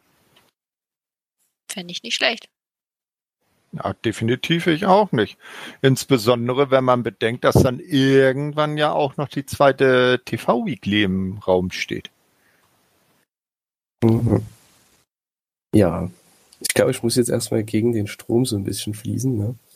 Ähm, ich fand das, was vor dem Match war, also das, Sing das äh, Singen von Maki Ito und das, was nach dem Match war, von Britt Baker gegen Van der Rosa, das fand ich gut. Den Rest überhaupt nicht. Okay. ähm, Banause. Das ging, das ging gar nicht. Oh. Ich meine, Maki Ito ist ein super Charakter. Ne? Die sind eigentlich alle super Charaktere. Auch Van der Rosa, Britt Baker und so weiter, Shida. Ist schon cool. So was die da gemacht haben. Also der Brawl am Anfang. Ich glaube, oh, was war denn das? Allein, ihr habt das angesprochen mit dem Mikrofon. Das war lächerlich ohne Ende. Und dann, ich glaube, irgendwie war das kurz davor, als Vicky Guerrero mal kurz im Bild war die hat da, ich weiß nicht, ob es Shida war oder Mizunami, einen von beiden, äh, hat sich da irgendwie gechoked oder irgendwas und Naida Rose, also ich fand das so goofy, also wirklich, oh, und das Match war ja auch nicht wirklich gut. Ähm, weil Maki Ito ist ein super Charakter, aber im Ring ist sie wirklich nicht gut. Ähm, muss man einfach so sagen. Aber sie kann halt overkommen. Ich finde es auch gut, dass sie da ist, weil, wie man ja sieht, die Fans feiern sie halt komplett. Ne? Also von daher machen sie alles richtig. Ähm, ja, aber ich fand, wie gesagt, das Match war cool, das mit dem Singen, das finde ich immer wieder toll. Und das nach dem Match, der Heat äh, und Van der Rosa von Britt Baker, weil man ja damit auch ein Match aufgebaut hat für nächste Woche. Also das fand ich gut, der Rest war ja nicht so dolle für mich. Ja, war jetzt kein Instant Classic, klar, aber ich bin bei, bei, wenn sechs Leute im Ring sind, dann bin ich auch immer sowieso ein bisschen, kommt immer sehr drauf an. In dem Fall fand ich es halt cool, dass jeder was zeigen konnte und dass halt multiple Fäden aufgebaut werden können daraus. Und darauf freue ich mich einfach so. Vielleicht bin ich da auch overhyped. Kann wahrscheinlich sein. Ich das nur jedes Mal, ich bin so ein Hoffnungsschöpfer, was die Frauen angeht. Immer wenn ich so einen Hauch von Storyline sehe, die daherkommen für mehrere Frauen, dann freue ich mich direkt darauf, werde dann meistens enttäuscht. Aber ich will mich nicht unterkriegen lassen. Ich habe, weil es einfach, weil auch Thunder Rosa dabei ist. Ich finde sie einfach so gut und ich freue mich eigentlich, weil Bridge hat sie ja hinterher attackiert und auf die Story freue ich mich halt schon. Die beiden worken ganz cool zusammen. ja, ja, ich habe ja, schon drauf. Die Hoffnung stirbt zuletzt, ne? Ja. Wahrscheinlich. Ja, ja, aber ich verstehe auch deine Punkte, Julian, hm. absolut. Definitiv, ich auch. Das mit dem Mikro war schon aber Maki Ito verzeiht man es ehrlich gesagt, weil sie halt so putzig ist. Und ich mag halt, dass ja. Maki Ito den Charakter hat, den sie auch bei ähm, Tokyo, äh, Tokyo Yoshiko hat. Mann! Ich wollte gerade die Abkürzung sagen, konnte mich gerade nicht entscheiden, ob ich die Abkürzung gesagt oder ausgesprochen. Gut. War relativ kurz. Dann hatten wir noch ein Segment mit Private Party und Matt Hardy. Ja, er präsentiert jetzt Butcher, Blade, Bunny. Die hat er jetzt auch unter Vertrag genommen. Genau. Und die gehen jetzt gegen Dark Order. Weil die ja böse, böse zu Matt waren. Ich weiß nicht, ich finde die ganze Storyline irgendwie ein bisschen komisch mit Matt gerade. Ja. Zwischendurch fand ich sie gut, jetzt weiß ich es gerade irgendwie noch nicht. Also so wenn man und, und wieder haben Mark Quinn und Isaiah Cassidy ein bisschen nicht so wirklich begeistert geguckt und auch äh, Butcher und Blade war, haben sich jetzt nicht wirklich gefreut bei Matt zu sein. Die haben sich beide Teams so gegenseitig irgendwie so Stare-Down-mäßig angeguckt. Hm, es, ist ja, es ist ja okay, dass man Spannungen reinbringt, sage ich mal, gleich von Anfang an, weil es sind ja trotzdem unterschiedliche Teams. Ne? Also die waren ja nicht von Anfang an zusammen oder so. Ich meine, es ist ja wie wenn du jetzt äh, neue Leute in deine in dein Zuhause reinholst, sage ich mal. Ich meine, die verstehen sich ja oder zwei Beispiele bei Katzen, die fauchen sich ja auch erstmal so ein bisschen an und brauchen erstmal Zeit, sage ich mal, ne? Ähm, bis sie halt ja an sich sich an sich selbst gewöhnt haben oder an die anderen äh, an die andere Katze. Ich denke, sowas versucht man hier auch zu machen. Ich denke aber, das wird jetzt nicht zum Split kommen, weil das wäre echt ein bisschen früh. Ja, nee, Also das zwischen-. Matt Hardy und Private Party, meine ich. Aber den, den, den Zug von oder die Intention, dass er halt jetzt auch Butcher und Blade mit in seine Company, wenn ich es mal so ausdrücken darf, geholt habe, das kann man natürlich auch verstehen, weil er braucht jetzt Masse. Äh, er muss ja wieder Big Money verdienen, damit er wieder Big Money Hardy ist, ne? Oder Big Money Matt ist. Man muss ja jetzt erstmal seine ganzen Einnahmen an Adam Page abdrücken. Ja, das verstehe ich schon. Ich, ich bin auch nicht total negativ eingestellt. Ich weiß auch nicht, wie ich es finden soll. Ich finde es noch ein bisschen wirr, wo er jetzt hin will und wo sie überhaupt mit den Leuten hinwollen, weil Private Party ist ja, nachdem sie erst sehr stark aufgebaut wurden, dann auch irgendwie ein bisschen untergegangen und so richtig was zu tun haben die jetzt nicht und jetzt ist die Fehde mit Adam Page vorbei. Jetzt hat Matt auch nichts mehr zu tun. Jetzt gegen Dark Order. Mal gucken, vielleicht baut's ja beide Also Teams auf. Hm, Also eins würde ich ganz wichtig finden in der Sache, dass Matt sich jetzt wirklich auf die Rolle des Managers zurückzieht und jetzt nicht andauernd auch selber immer noch in den Ring steigt, weil ich glaube, er klaut dann seinen Angestellten wieder zu viel Spotlight. Und da können Private Party und Butcher und Blade ja genug von äh, gebrauchen weil sie ja bisher auch jetzt nicht so übermäßig geglänzt haben. Ja, na gut, ich sag mal so, der ist ja nur in Tag Team Matches dabei, ne? Ist ja nicht so, dass der jetzt jede Woche ein Singles Match hat. Dann würde ich auch sagen, es gefällt mir nicht, aber so, wie man das ja jetzt macht, ich meine, er ist ja wirklich nur in Tag Team Matches in der Woche. Der hat mal ein Pay-Per-View Singles Match, ist auch okay. Das heißt, man hält es relativ äh, sparsam mit ihm, was auch gut ist. Aber so habe ich da nichts dagegen, wie man es jetzt macht. Ich denke auch, solange das sehr grob weit auseinander verteilt bleibt, habe ich nichts dagegen, dass Matt auch mal ein oder das ein oder andere Singles-Match hat. Ich muss es auch nicht oft sehen. Also ich verstehe, dass er noch Spaß haben will und er hat auch wirklich Spaß dabei und es macht Spaß, ihm zuzugucken. Also ich fand das Match mit Hangman Adam Page wirklich gut, aber ja, nee. Ich finde die Mentorenrolle dann auch geiler, aber ich weiß halt überhaupt nicht, wo das jetzt hinführen soll. Ich kann es mir noch nicht ganz bildlich vorstellen.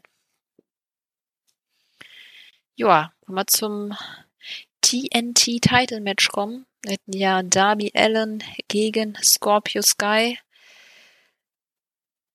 Ja, waren 13 Minuten. Ja, Scorpio hat wieder verloren. Das war's dann mit dem Aufbau. Naja, nee, naja. Ja, nicht ganz, aber es ist schwierig. Ich finde, Scorpio ist irgendwie so, ich weiß, ich verstehe noch nicht so ganz, wo sie mit ihm hinwollen. Ja, Heel Turn. Ja, das war jetzt, das ist jetzt, dass es hinterher kam, dann der Heel-Turn, aber es ist irgendwie. Ich weiß es nicht. Ich fand es irgendwie, alle fanden den Heel-Turn sehr gut, ich fand ihn ein wenig lieblos. Also im Prinzip ist er dann einfach ausgerastet und hat Darby in den Heel-Hook genommen. Ja gut, da hat man ja noch Zeit, das zu erklären. Ich denke, das Ja. wird man auch noch machen. Ja, ich weiß, aber es ist irgendwie, weiß ich nicht, irgendwie. Vielleicht, weil sie einfach zu oft so getan haben, als würden sie ihn pushen und dann doch wieder fallen gelassen haben. Das war jetzt irgendwie zwei, drei Mal und jetzt habe ich schon wieder dieses, jetzt probieren sie es nochmal, aber ob sie es diesmal durchziehen oder nicht, Gefühl. Versteht ihr, was ich meine? Scorpio Sky, der Dolph Ziggler von AEW. Ach komm, so schlimm ist es auch nicht. Nein, das Also auf keinen Fall. Ja. Ich habe ja gesagt ähm, bei der Pay-Per-View-Review, dass ich halt gedacht habe, okay, das ist jetzt wirklich ein kalter Sieger ne, mit Scorpio Sky, weil er war halt ewig lang nicht bei Dynamite, hatte ewig lang kein Match mehr gehabt bei Dynamite und ähm, dieses Match hier gegen Darby hat mir hat mich echt wieder ihn vermissen lassen, weil er war so gut in dem Match. Er war der perfekte Gegner für Darby in dem Match. Das war Wahnsinn. Also der hat, also jeder, wenn ich ein Wrestler wäre oder werden wollen würde, ich würde mit ihm worken wollen, weil der Typ ist so gut, ähm, einfach nur super. Und er kann jede Rolle spielen und ich denke, ähm, dass man jetzt mit dem Turn vielleicht auch sogar eine längere Sache mit Darby macht, weil das Finish war ja auch, ich sag mal in Anführungszeichen, nur ein Small Package, es war ja kein Coffin Drop, also kein klares Finish, sage ich mal, sondern ja eher doch ein Einroller ne, nur. Deswegen könnte ich mir schon vorstellen, dass er vielleicht sogar der ist, der dann Darby den Titel abnimmt im Rematch, weil ich denke, da wird man schon noch was aufgreifen, weil er hat ihn ja nach dem Match attackiert.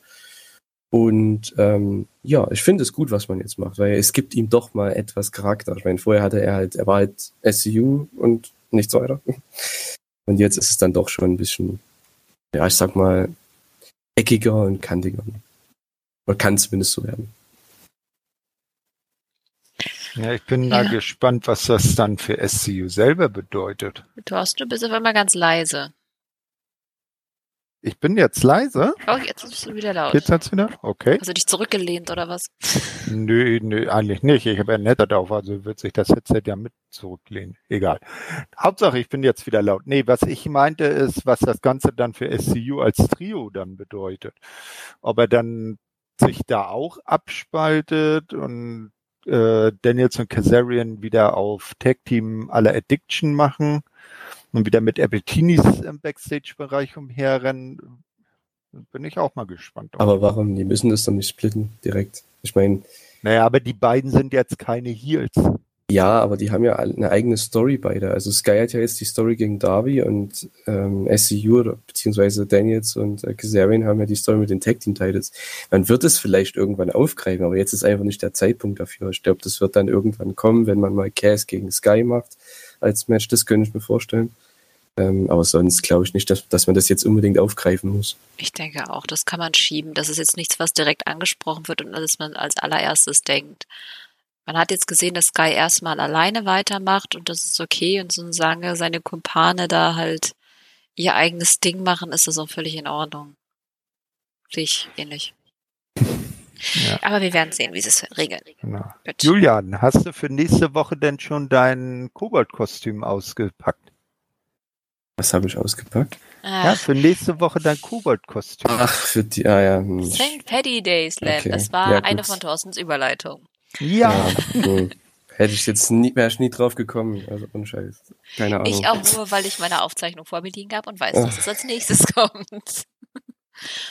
Kenne sowas nur durch FIFA, also durch das Videospiel. Weil da gab es in diesem Online-Modus mal immer so ein Special auch dafür. Auch sonst würde ich das gar nicht mitbekommen, was das ist. Okay, erzähl mal, Kater, was passiert nächste Woche beim Genau, St. wir haben echt eine? Reihe cooler Matches, muss ich sagen. Also äh, Mox und Kingston gegen die Good Brothers. Wir haben Cody Rhodes gegen Penta. Wir haben Jurassic Pe äh, X Express pf, und Bear Country gegen Matt Hardy, Private Party, Butcher und Blade. Weiß ich noch nicht, wie ich das finde. Dann soll Jade Cargill wohl irgendwie ein Match haben und wir sehen, das finde ich sehr cool, Thunder Rosa gegen Britt Baker in einem Lights Out Unsanctioned Match. Hm. Finde ich ganz cool. Das kann spannend werden, oder? Hm, definitiv. Ich bin auch mal gespannt auf Moxley gegen Kingston, äh, Moxley und Kingston gegen die Good Brothers. Weil da ist jetzt, finde ich, noch gar nicht so klar, dass man vielleicht die Good Brothers beschützt, weil die haben jetzt, äh, Spoiler, wer es noch nicht gesehen hat, beim Impact Plus Special am Wochenende ihre Tag Team Titel an Finjuice verloren. Wie sie das gemacht haben, obwohl sie in Japan sind beim New Japan Cup, ne? Heck, Wahnsinn. Ja, ne? Ja, Naja, komm, guck mal, nicht? Äh, hier, David Finlay ist ein halber Kobold, ist ja Nordire von äh, Abstammung her, geboren in Niedersachsen, nebenbei bemerkt. Der hat da bestimmt so ein paar magische äh, Fähigkeiten, die er hat spielen lassen. Auf jeden Fall. Der, er hat sich einfach mal die Portal Gun von äh, Alex Maves ausgeliehen. Ich kann mir halt vorstellen, also eigentlich muss man hier Moxley und Eddie Kingston gewinnen lassen, weil also das wäre echt ein Ja. Letdown, wenn die gleich verlieren. Das ist ja so dumm. Ich hoffe, Nee, das würde das nicht. Ganze ja ausbremsen. Nee, denke Ja. ich auch. Vielleicht, dass sie die beiden outsmarten. Ja, weil Ja, die sind das- ja Heels, ich meine, die können verlieren. Ich meine, ne, das sind ja nur, sage ich mal, die, wie sagt man, Henchmen oder wie sagt man, ne, die Gruftis von Kenny, also von daher. Die Gruppe. Ne, naja, im Endeffekt schon. Ich meine, die waren zwar Tag Team Champions, aber so richtig, ich meine, Ja, aber nicht bei AW. eben, es ist, die ja. sind, die kommen von Impact und wenn man die beiden halt einfach getrennt betrachtet, dann haben die halt bei AW nichts zu melden. Das wäre totaler Keks, wenn die da gewinnen würden. Also sehe ich auch so. Na gut. Aber lassen wir uns bei dem Rest mal überraschen. Ich finde, die meisten Matches klingen sehr vielversprechend.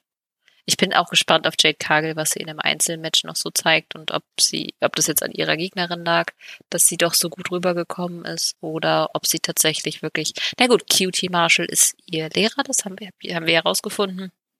Ich bin gespannt und auch gegen wen sie dann antritt, weil ich glaube, da gab es jetzt nicht noch eine neue Ankündigung. Ja, und äh, was im Lights Out Match, ob dann die Auseinandersetzung zwischen Thunder Rosa und Britt Baker dann auch zu einem Ende kommt, ne?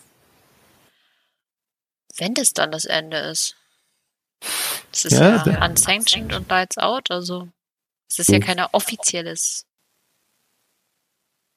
Ja, ja, mal sehen. Ja, also, eigentlich müsste auch Van der Rosa gewinnen. Ja, ich eigentlich. Ich, ich fände sowieso mal gut. gut.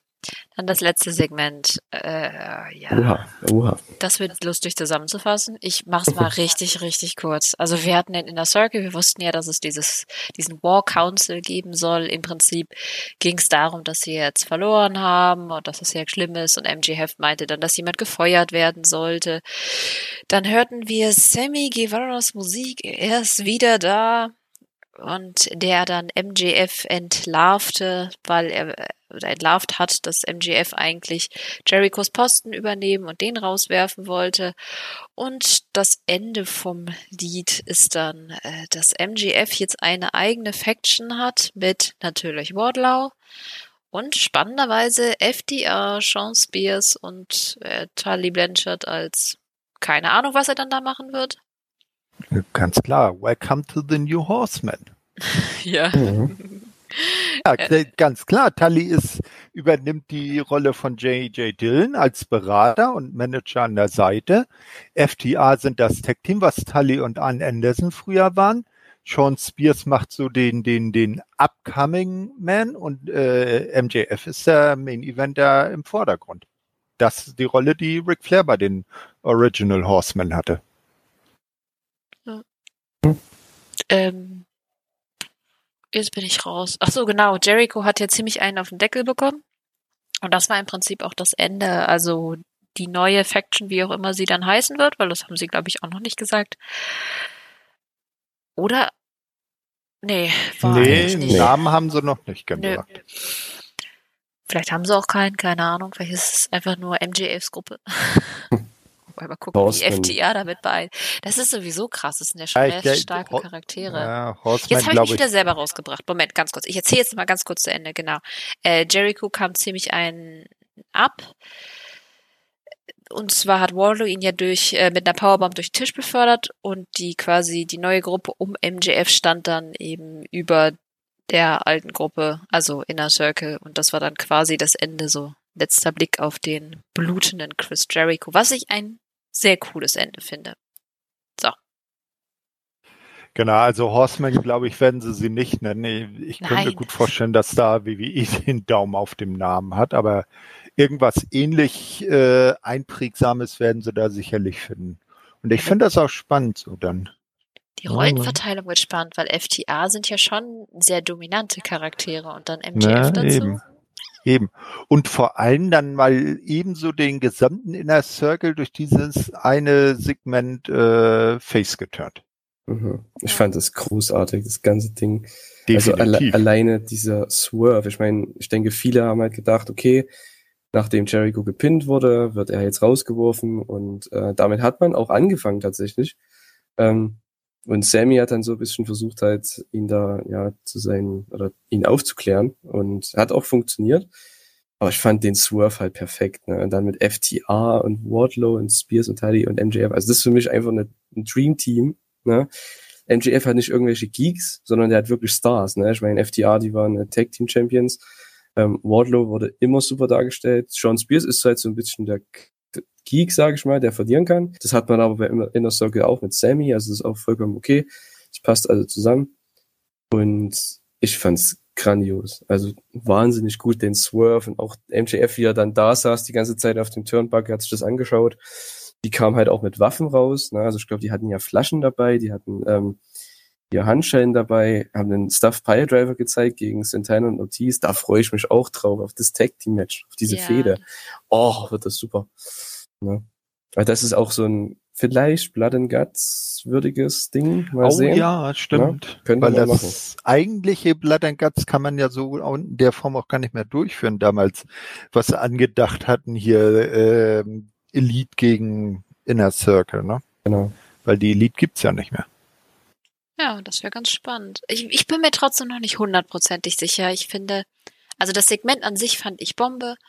Ich finde es super, dass es endlich weitergeht, weil ehrlich gesagt hat sich das ein bisschen wie Kaugummi gezogen mit MJF und Inner Circle. Man wollte, dass es endlich explodiert, damit es langsam vorbei ist, weil es war Comedy-Segment, Comedy-Segment, Comedy-Segment ja. und es ist einfach es ist irgendwie auf der Stelle getreten.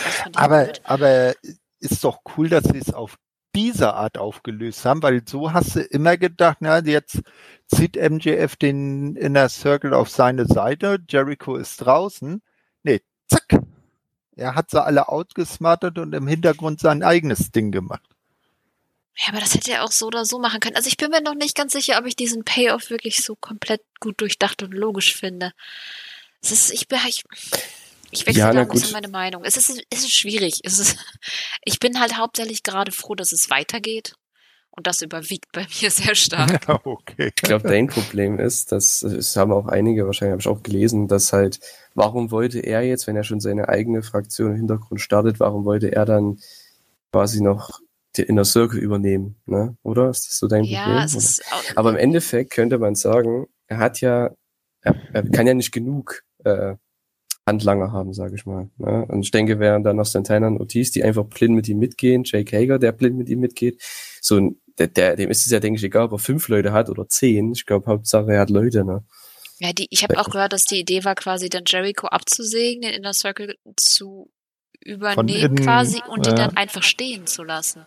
Also ja. gar nicht wirklich dann alle zusammen zu vereinen, sondern als Idee dahinter den Inner Circle halt einfach komplett auseinanderzunehmen, führerlos zu lassen, quasi der Schlange den Kopf zu beißen und die dann alle einzeln zu besiegen. Und dann Jericho nochmal zu besiegen will er ja dann auch. Also ich bin ein, in einem wirklich sicher, dass MGF uns noch eine logische Erklärung geben wird. Ja, er wird es erklären und er wird es auch gut erklären, ja. Es, Ist, es ist nur latent unbefriedigt. Ich kann es nicht ganz ausdrücken. Es ist ja, gut, nicht, dass ich total genervt davon bin, aber es ist halt, ich bin ein bisschen ambivalent. Sagen wir es, es hat noch nicht Kip Sabian, Miro, Chuck Taylor, Orange Cassidy Qualität. Nein, ne? das war ja auch erst ein Segment. Ne? Ich meine, das ist, war jetzt ein Cliffhanger. Ich denke, da wird man auch was äh, aufbauen. Ich denke, es wird ähnlich wie beim Inner Circle damals, als die ja an der, bei der ersten Dynamite die Elite einfach auseinandergenommen haben. Und dann nächste Woche wird es jetzt erstmal, denke ich, kein Match geben zwischen irgendwelchen Leuten. Ich denke, man wird da eine Promo haben und dann werden die einfach alles erstmal erklären, wie man es ja damals auch gemacht hat. Hoffe ich auch. Ich fände es auch nicht schlecht, wenn Jericho nächste Woche von der Kamera mal wegbleiben würde, weil den hat es ja ganz übel erwischt. Das fände ich ganz cool, da ein bisschen so ein Mysterium aufzubauen. Da kann man jetzt wirklich langsam erzählen. Das ist ja am Start, dann finde ich das nicht so schlimm. Ich finde nur schlimm, wenn man das Gefühl hat, jetzt kommt das Ende und dann kommt es doch nicht und dann kommt es doch. Das macht AEW super gerne und das geht, das ist ja auch eben diese Kip Sabian, Miro Schnödentröd, äh, die einfach kein Ende findet. Was also, ist denn Schnödentröd? ja, die Best Friends halt.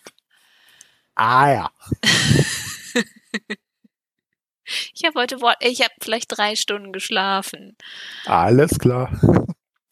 ich habe Wortfindungsstörungen und vielleicht auch äh, Probleme, lange Sätze zu formulieren. Nein, ähm, alles gut.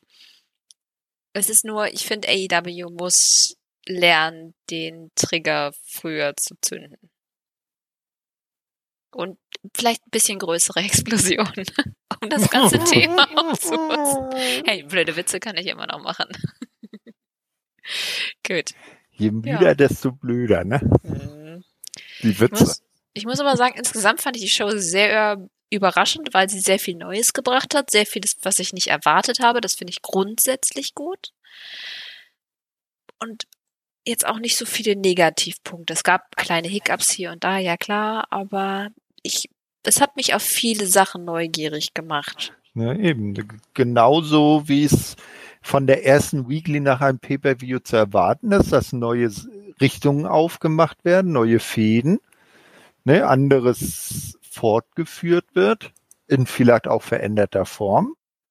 Also so im Großen und Ganzen echt gut. Und wie sie da halt dieses, den Abfuck am Ende vom Pay-Per-View aufgegriffen haben, das war auch sehr gut. Ja. Mhm. Stimme ich auf jeden Fall zu. Ihr habt es ja schon angeschnitten jetzt. Also die machen das ja immer gern, dass man halt nach einem Pay-Per-View ein neues Kapitel startet. Und so soll es ja auch sein. Ja. Ich meine, äh, genau das braucht man. Da braucht man einen tollen Cliffhanger. Klar, das wiederholt sich bei AEW. Die haben halt ihr, ihr Pattern halt mittlerweile so drin wie man ja auch immer sieht bei den äh, Wochenshows. Hier hat man es mal ein bisschen geändert und ich fand es auch ganz cool. Ich fand halt die ersten 20 Minuten, 30 Minuten super und die letzten 30 Minuten super. Also das war genial. Zwischendrin war es okay, manches habe ich nicht gemocht, manches schon. Ähm, aber rundum, wenn der Opener passt, wenn der Main Event passt, dann ist es eigentlich immer eine, eine super Ausgabe. Denke ich auch. Hast du denn noch was äh, zu den Impact-Einflüssen, Matches zu sagen, Thorsten, die jetzt AEW direkt betreffen? Ja, in der Tat, in der Tat. Am Wochenende war ja bei, bei Impact ein äh, Impact Plus Special. Also das sind so die Weekly äh, oder Monthly Pay-Per-View-artig lange äh, Shows, die man halt nicht extra bestellen muss, die dann beim Impact Plus Abo mit drin sind.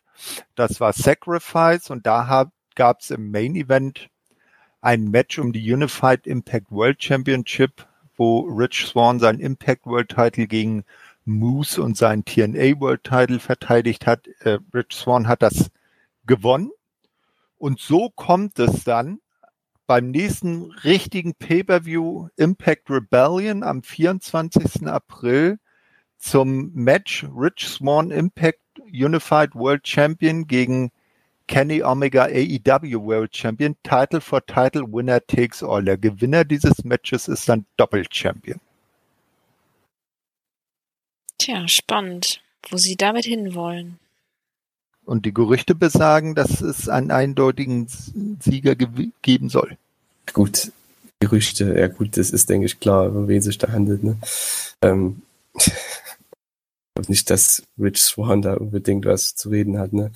Ähm, ja, ist, ist eine interessante Sache. Ich meine, wir wussten es ja alle schon, als Kenny Champion war und dann zu Impact gegangen ist, dass es darauf hinauslaufen wird. Vielleicht auch in Richtung New Japan geht's noch nicht dieses Jahr. Mal sehen, wenn es dann funktioniert, weil die wollen ja auch das Match machen, Ibushi und äh, Omega. Mhm. Ne? Vielleicht wird es ja eine Nacht von Tokyo Dome. Mal sehen. Ähm, ja, was, was, was ich an der Sache halt sehr, äh, ist, ist ja nicht so überraschend, dass man sagt, Champion Company A gegen Champion Company B, dass man die gegeneinander antreten lässt, aber dass es dann auch gleich noch um beide Titel geht. Ja gut, sonst das, hast du ja, na, sonst macht es ja nicht wirklich viel Sinn. Ja, du weißt doch Bragging Rights. Ja, das hast du ja, das ist ja jetzt nicht, so hast du halt, so weißt du aber nicht, wen du, wen du gewinnen lassen musst, oder sollst, weil mit, wenn du einen Titel aufs Spiel, aufs Spiel setzt, kannst du sagen, okay, wenn jetzt Kenny meinetwegen Ibushi herausfordert, kann Ibushi gewinnen, weil es ist sein Titel, sage ich mal. Ne? Ähm, wenn du es andersrum machst, genauso kann Kenny halt gewinnen, weil das schadet keinem. Ne? Aber wenn du halt einfach nur ein Match machst, wen lässt du da gewinnen? Champion gegen Champion, das ist halt feuert irgendwie. Hat man ja damals bei Puck und Osprey, glaube ich, auch gemacht, oder was das war, vor ein paar Jahren, als Puck noch Dragon Gate Champion war. Ja, äh, und so Osprey British Champion oder so. Man wollte äh, halt beide nicht verlieren lassen, dann macht man halt einen Time Limit Draw. Äh, guck ja, mal, zum, zum Beispiel jetzt bei der letzten Survivor Series. Drew McIntyre gegen Roman Reigns. Äh, das, ah. ist ein Gim das ist ein Gim also ah, zwar ging es auch nicht um die Titel. Ja, na, weil die, den einen oder den anderen. Ja, weil das ja auch, das ist doch ein ganz anderes Thema bei dem Pay-Per-View. Das ist doch einfach nur langweilig, faul. Wir machen halt einfach einen Titel Champion gegen Champion Match. So. Das ist doch random. Ich ne? denke auch, dass Champion gegen Champion echt schwierig Das hat ja keine Story. Das ist einfach nur, okay, wir haben jetzt hier Survivor Series, wir haben jetzt hier das Thema festgelegt, okay, hier treten Champions gegen Champions an. Das ist keine Story, das ist einfach nur ein Gimmick mit Ibushi und Omega kann man, oder mit Omega an sich kann man ja eine Story machen. Er geht in einem Jahr durch alle Companies und holt sich die World Title. Das ist ja eine Storyline. Das ist ja jetzt nicht irgendwie Champion gegen Champion einfach so random, sondern das ist ja wirklich eine Storyline. Wirst du dir denn Rebellion anschauen? Rebellion, wann ist das im April, ne? 24. April. Also, ja, denke schon. Das ist auf jeden Fall ein Match, was ich sehen will. Ne? Im Gegensatz zu dem NWA Pay-Per-View, der jetzt kommt, das ist kein Pay-Per-View, den ich sehen will, weil hm. da gibt's halt wirklich nichts. Deswegen werde ich mir den auch nicht kaufen. Na, obwohl da äh, kann man ja auch einige äh, bei AEW unter Vertrag stehende oder eingesetzte Talente sehen, weil es ist schon angekündigt, dass Thunder Rosa bei dem NWA Pay-per-View dabei sein wird. Und ich kann mir auch gut vorstellen, dass ein NWA Women's Champion ähm, eine Serena Deep dabei sein wird. Ja, das dabei sein ist ja schön und gut. Ich meine, auch dann Trevor Murdoch ist dabei und so weiter. Ne? Das ist ja alles schön und gut. Und hier Elijah Burke ist ja auch toll. Nur wenn ich keine Manchester habe und bisher nur das World Title Match angekündigt habe, das ist Nein, für mich jetzt. Nein, es gibt jetzt ein zweites. Okay. Ja, na gut. Crimson gegen Jack Stain gegen Jordan Clearwater gegen Slice Bogey. Von okay, ich kenne Jordan Clearwater von New Japan Strong, aber sonst keinen. Ja, Crimson, den kennt man viel, früher noch von TNA. Äh, und, mhm. und Jack Stain, naja, ehemaliger NBA-Champion. Okay, noch nie gehört. Ähm, aber wie gesagt, bei, bei Omega und Swan, ich weiß nicht, da ist natürlich auch erst nur ein Match äh, da, aber das, da, ich weiß nicht, da haben sie ja noch Zeit, was aufzubauen, sage ich mal, bis dahin, ne? Ist ja noch ein Monat hin. Und hier, das ist ja schon nächste Woche, ne? Kann das sein? Das ist jetzt am Wochenende. Jetzt am Wochenende sogar, ja. ja, ja. Also, das ist für mich jetzt kein Grund. Die müssten echt schon mal was ankündigen noch, weil nur Leute, nur zu sagen, hey, der ist da oder die ist da, das catcht mich nicht, da würde ich mir nicht dafür ein Pay-Per-View holen, ganz ehrlich. Auch ich. Ja, aber hm? die NWA Power-Folgen, um das noch kurz abzuschließen, die würde ich mir dann aber schon angucken, weil da habe ich dann Lust drauf. Ja, die hm. kommen. Na, ich habe mir den Pay-Per-View bestellt. Ich will, spring mal ins kalte Wasser. Ah, ich werde es mal sehen. Man kann es ja auch hinterher immer noch sehen. Eben. Wenn Eben. der generelle Tonus ist, äh, ist gut, dann kann man sich das ja auch immer noch angucken, wenn man nicht zu krass gespoilert wurde. Mal sehen. Genau. Aber ich finde es auf jeden Fall cool, dass diese Vermischung irgendwie jetzt ernsthafter wird, dass da jetzt auch mal was passiert. Ähm, sie müssen nur schaffen, dass sie dann auch hinterher wieder einen Clean Cut schaffen. Das ist nicht aber das und Kennt das ihr diese Serien, die quasi unter, so zwei oder drei unterschiedliche Serien, die quasi im gleichen Universum spielen, aber man kriegt jeweils von dem anderen Universum immer nur in so Special-Folgen was mit, ja. wo man dann einfach völlig verwirrt ist und man möchte vielleicht eine Serie gar nicht sehen davon. Ich hoffe nicht, dass das sowas wird. Und ja, ich habe gerade über Supergirl, Flash und ähm, äh, äh, Nummer drei fällt mir gerade nicht ein. Arrow, Flash, Arrow, Supergirl, Legends geredet. of Tomorrow, Superman und Lois. Warum nicht? Oh, ich find's ganz schrecklich. Die geht mir so auf den Sack. ja, und äh, aber wenn du es nicht gesehen hast, dann kannst du das doch eigentlich gar nicht beurteilen. Ja, doch, ich habe drei Folgen gesehen und es ging nicht. Ich konnte nicht hm. weiter gucken. Ah. Naja. schon keine Lust hat einzuschalten. Ne? Na, auf jeden Fall, sowas mag ich halt nicht. Ich finde, dann sollte es ja. schon irgendwie so klare ja, Schnitte geben. Ja, eh, äh, wichtig ist halt, dass je nachdem, ob das jetzt, wie eng das jetzt zwischen AEW, Impact, New Japan und vielleicht NWA wird, äh, dass äh, wichtig ist, dass keiner hinten runterfällt, dass jeder scheinen kann und so wie du sagst, äh, dass sie das dann auch am Ende wieder ordentlich auseinander bekommen. Genau, dass quasi jede Promotion ihre eigene Storyline hat. Titel können ja mitgenommen werden, das sind ja keine Storylines in dem Sinne, die sind dann übergeordnet, wie Julian schon meinte. Kenny holt sich alles, wäre eine coole Storyline, die man tatsächlich übergreifend erzählen muss, ohne unbedingt Backstory von allen Promotions zu haben, sowas. Wenn das also quasi getrennt, aber vereint ist, aber irgendwie, ich bin mir nicht sicher, ob ihr versteht, was ich meine. Bist du dir sicher, dass du selber verstehst, was du meinst? Ja, sehr genau. Okay. Nein, ich will, ich will nur nicht das Gefühl haben, dass wenn ich nicht alles schaue, dass ich dann die Storylines in der Promotion, die ich hauptsächlich schaue, nicht mehr verstehe. Und ich werde jetzt ja. nicht anfangen, Impact zu schauen. Ah. Du schaust halt aber die Promotion, sage ich mal, die am, ähm, wo man es am ehesten noch sagen würde, sage ich mal. Ja, das ja, stimmt. Das ist halt das, weil die halt am größten ist. Bei New Japan macht das zum Beispiel nicht. Ich glaube nicht, dass New Japan da großartig Storylines drauf aufziehen wird. Ich finde es aber dann cool, wenn Kenny dann mit Impact und AW-Titel angekündigt wird. Oh, das wäre lustig. das wäre auf jeden Fall spannend. Mhm. Gut. Gab es sonst noch was oder gibt es sonst noch was, was ihr loswerden wollt? Nö, nicht wirklich. Den NWA Pay-Per-View haben wir angesprochen. Sonst nicht wirklich, nö. Gut. Bei mir nicht. Dann mache ich nochmal Werbung für unsere New Japan Jungs. Chris und Marius machen ja jetzt den, ähm, ist ja gerade der New Japan Cup. Da machen sie jetzt am Wochenende. Am Sonntag gibt's ähm, eine Folge von denen. Eigenwerbung, wenn ich es hinkriege.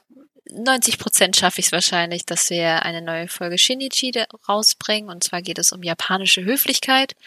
Dann versteht ihr auch, warum die Japaner immer so ein bisschen distanzierter wirken, hoffe ich, wenn wir damit durch sind. Ja, nächste Woche gibt's dann natürlich Impact Asylum und wir sind dann wieder im ganz normalen Tonus. Also das war wirklich letzte Woche nur eine Special-Folge. Wir werden dann in zwei Wochen werden wir dann auch über die neue Dark-Serie, äh, wie wir Serie nennen, Sendung, Sendung äh, sprechen. Das haben wir jetzt nicht mit drauf. Ich weiß, es ist, wenn wir das senden, Dienstag aber wir nehmen jetzt nochmal an einem Montag auf, wir haben es noch nicht gesehen. Aber ja, wir gehen ach, darauf ein. Mh. Apropos, wo du sagst, äh, Sendungen, äh, andere Sendungen aus dem Wrestling Infos Universum, wenn ich es mal so nennen darf.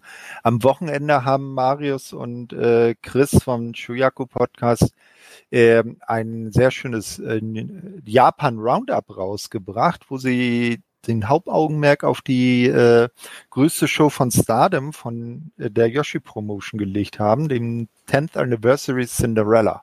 Kann man gerne mal reinhören, war eine sehr gute Show. Ist ja so auch so ein kleines, kleine Herzensangelegenheit von mir, das Stardom. Ja, aber das haben doch bestimmt schon alle gehört. Natürlich, Sie hören brav jede Sendung, die wir veröffentlichen. Und wir, wenn nicht, wir finden. Wird schon echt krass jetzt mit Elevation noch, wenn wir das auch noch covern. Ne? Kommen wir denn da über, unter die zwei Stunden? Ne? Auch mal stell, stell, jetzt stell dir mal kommt vor. Kommt drauf an, was Elevation bringt, ne? Ja. Äh, stell dir mal vor, dann irgendwann kommt noch die zweite Weekly TV und dann haben wir, wenn wir einen zweiwöchigen Modus einhalten, immer sechs bis acht Shows zu reviewen. Ja, aber ich finde es dann doch irgendwo besser, weil dann hast du einmal alles in einem, anstatt immer dann Weil sonst müsstest du ja. wirklich gefühlt dreimal die Woche eine Review machen. Das macht ja auch keinen Sinn.